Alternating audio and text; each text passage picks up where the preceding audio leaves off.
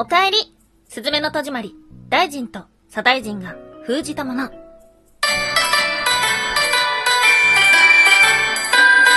は妖怪について知りたい。はい、空飛ぶワンタンです。ワンタンは妖怪について知りたいということで、この番組は普段キャラクター業界で働いているワンタンが、日本におけるめちゃくちゃ面白いキャラクター妖怪についてサクサクっと紹介している番組です。この番組のスポンサーは、ポジティブに映画を語る部さん。おはポチタムービー音声配信アプリ、ラジオトーク公式部活、ポジティブに映画を語る部は、映画の感想をポジティブに語り合う部活です。ただいま部員募集中ということで概要欄から番組をチェックしてみてください。はい。もう今日は急ぐよ もう台本の量がいつもの1.5倍ぐらいあります。はい。そして今日お話ししたかったのは、すずめの戸締まり始まりましたね。お帰り上演。ということで、5月の末に終わって、帰ってきてくれましたよ はい。いや、ワンタンね、この新海誠監督のすずめの戸締まり、めっちゃくちゃ好きなんですよ。めっちゃ面白かった。なんかもう、髪の毛全部抜けるぐらい面白かったです。そして、来週、また映画を見てこようかなと思ってるわけですが、まあもう DVD、ブルーレイも発売したので、まあ年内か年明けぐらいには、うん、テレビとかでも放送されるんじゃないですかね。はい。ということなので、今回もスズメの戸締まりのお話となっております。で、過去にも取り上げたことがあるんですが、今回はですね、よりワンタンはこう思ったっていう内容が濃くなってくるので、まあ、話半分に聞きながら、あ、そういうことだったんだとか、え、それなら興味あるぞっていう人はですね、ぜひぜひ改めてこの作品を見ていただきたいところではあります。はい、ネタバレ入ってきます。ということで、今日はスズメの戸締まりについて4つに分けてお話をしていきましょう。まず一つ目、作品が面白くなる、スズメの戸締まりのモチーフとは？そして二つ目、岩とスズメと雨のうずめのみこと。そして三つ目、忘れてしまった記憶を追う物語。そして最後四つ目、大臣と左大臣が封じたものとは？はい、ということで、まず一つ目、作品が面白くなる、スズメの戸締まりのモチーフとは？スズメの戸締まり2022年11月11日に公開になりました。日本各地の廃墟に点在する災いの出口である扉を閉じていく少女の解放と成長を描くロードムービーです。静かな街に住む17歳のスズメは、ある日扉を探しているという旅の青年に出会う。彼を追ったスズメは山の廃墟に佇む古い扉を見つける。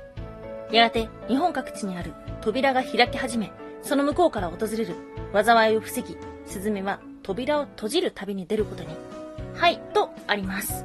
主人公すずめちゃん。そして、この青年が、ソータさんですね。ソータさんね、あのー、あんま出てこないんですよね。意外と作品の中に。椅子に変えられちゃうから というところではありますが、この作品の中にはですね、様々なモチーフがあります。これね、知ってるのと知らないので、だいぶ作品の見方が変わるのではないかなと思います。なので、それぞれ紹介していきましょう。まず、要石。はい。この物語の中にある災いという多くは地震です。かつて地震は大ナマズの仕業だと考えられていました。それを抑える石というものが日本にあります。有名なものは茨城県鹿島市の、鹿島神宮にあるヘコの形の要石。そしてもう一つは千葉県香取市の香取神宮にある凸の要石。があります。でね、実はね、他にもあります。三重県にも、宮城県にも、実はね、要石っていうのがあるんですけども、まあ、有名なのはこの二つかな、というところです。そして、ミミズ。ミミズが出てきます。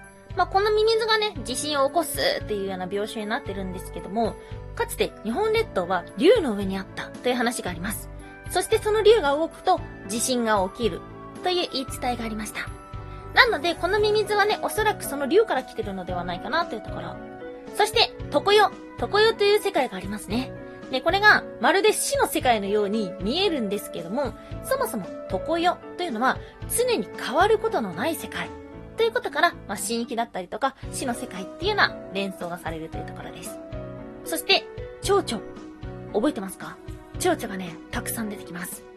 で、この蝶っていうのは、象徴するものとして、肉体から離れた魂というものがあります。なので、なんとなくこの蝶々が出てきてるってことは、かつてここに災害があったのかな、とも見えるんですけども、もう一つね、蝶々となるものがあって、それは、蝶っていうのは、さなぎから蝶に変わるということから、再生の象徴でもあるんです。なのでもしかしたら、再生の象徴としての登場かもしれません。そして、秘密の神。はい、えー、呪文言えるかなかけましくも、賢き、秘密の神よ。東津、洋屋のうぐすなよ。久しく、配慮をつかまつった、この山川。かしこみかしこみ、つつちんで、お返し申す。はい、こんなのありましたね。はい、ここに登場する、秘密の神、これは何者なのか。秘密っていうのが、炎の火に水、火、水という風に書くことができるので、火や水を司る神様だったりとか、あとね、実はね、秘密の神って、モグラの神なんですよ。で、まあ、このモグラ、なんで急にモグラなんだよっていう風に思うかもしれないんですけども、一つは、ミミズの天敵でありますよね、モグラ。ということ。あともう一つは、モグラは地下にいることから、土地の神様だとも考えられてきました。ということで、秘密の神が選ばれたのではないかな、というところです。そして、まだまだあります。今日の二つ目。岩戸スズメと雨のスズメの御事。はい。ここの舞台は宮崎県。宮崎県は実は神話の源流と言われています。アマテラス大神の神、ニリギの御事が地上を治めるために降り立った場所、神様が降り立った伝送降臨がされたのが、この宮崎県です。なので、この話がなんで宮崎なのっていうと、まあそこがね、理由になっているのではないかなというところ。そして、最後、スズメちゃん。スズメ、動物で言いますね。鳥のスズメですよ。で、スズメは、災いはついばむとか、スズメの住み着く家は繁盛するとか、あとは、詩人のスザク。これは、スズメが神格化した、なんていう風にも言われています。スズメちゃんが日本中を旅するときに、その旅先のスナックとか宿が謎の繁盛をする。これは大臣のおかげだ。なんていう風に言われていますが、まあ、ワンタンはこれはスズメちゃんのおかげなのではないかなと思っています。スズメちゃん、本名、岩戸スズメちゃん。で、この名前の由来は、雨のうずめの御事から来ていると言われています。雨のうずめの御事ワンタンの放送でも何回も登場してますね。雨のうずめの御事は芸能の神様、日本最古の踊り子と言われています。有名なお話、太陽の神様、アマテラス大神と弟、スサノオの御事。スサノオの悪行を恐れたアマテラスは、ある日、岩陰に隠れてしまいました。太陽神がいなくなったことによって、世界が暗く、治安も悪化していきます。なんとか太陽神を取り戻そうと神々は尽くしますが、なかなかうまくいかない。そんな時に現れたのが雨のうずめ。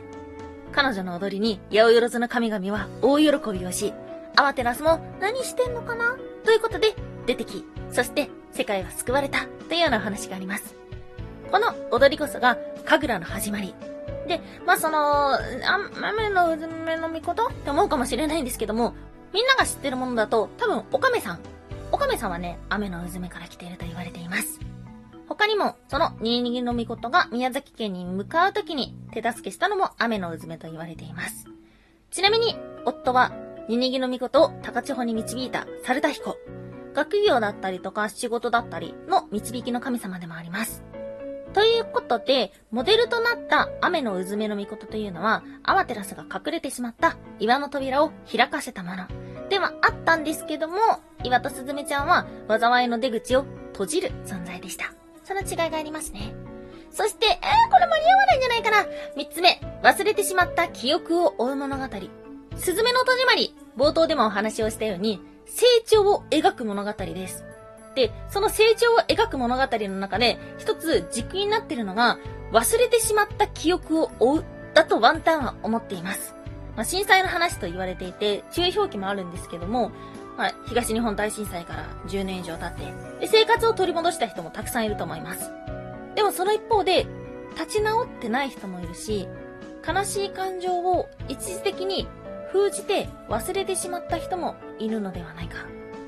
この忘れてしまった、封じ込めてしまった記憶を迫っていくっていうのが、ストーリーの根底にあるとワンタンは思っていて、で、えー旅の中盤、封じ師のそうたくんの友達の芹沢くん、スズメの保護者の玉木さん、スズメちゃんが東北を目指して旅をします。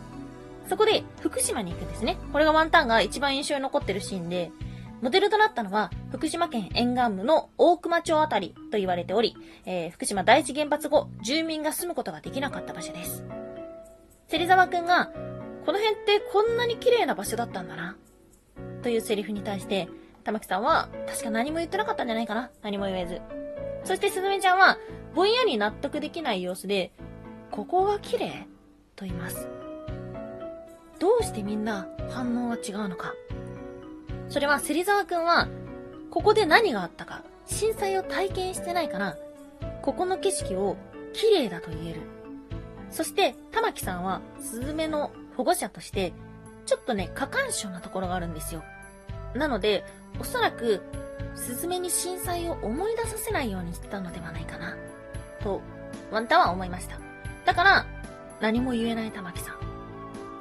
そして、スズメちゃんの納得できない様子というのは、震災の当事者だから。だから3人とも違う反応をしていた。でもここね、スズメちゃんは、はっきりと否定して何があったか語れないんですよ。なんでかっていうと、スズメちゃん自身も震災の悲しみを封じ込めて忘れてしまってるから。旅の目的地、スズメの家に着きます。そこに、スズメの大事と書かれた缶を見つけます。3月11日、真っ黒に塗りつぶされていました。ここから、スズメは過去の自分の記憶と向き合って、常世に行き、そして過去の自分を見つけることができます。みんな知ってた。みんな知ってたはずなのに、忘れてしまったものっていうのが、たくさんあって、で、それが震災の記憶。で、あとは、まあ、ちょっと忘れてしまった後は、ちょっとだけニュアンス変わってしまうんですけども、さっきお話をしたミミズの存在。かつて日本は竜の上にあり、竜が動くと地震が起きる。これは作中の中の資料としても残ってるんだけど、で、みんな知ってたんだよ、昔は。でもどんどん時代が変わっていって、みんなの記憶から薄れてしまっている。で、あと、えー、同じようにかつてみんなが知っていた。これは、ソータさんの封じ師。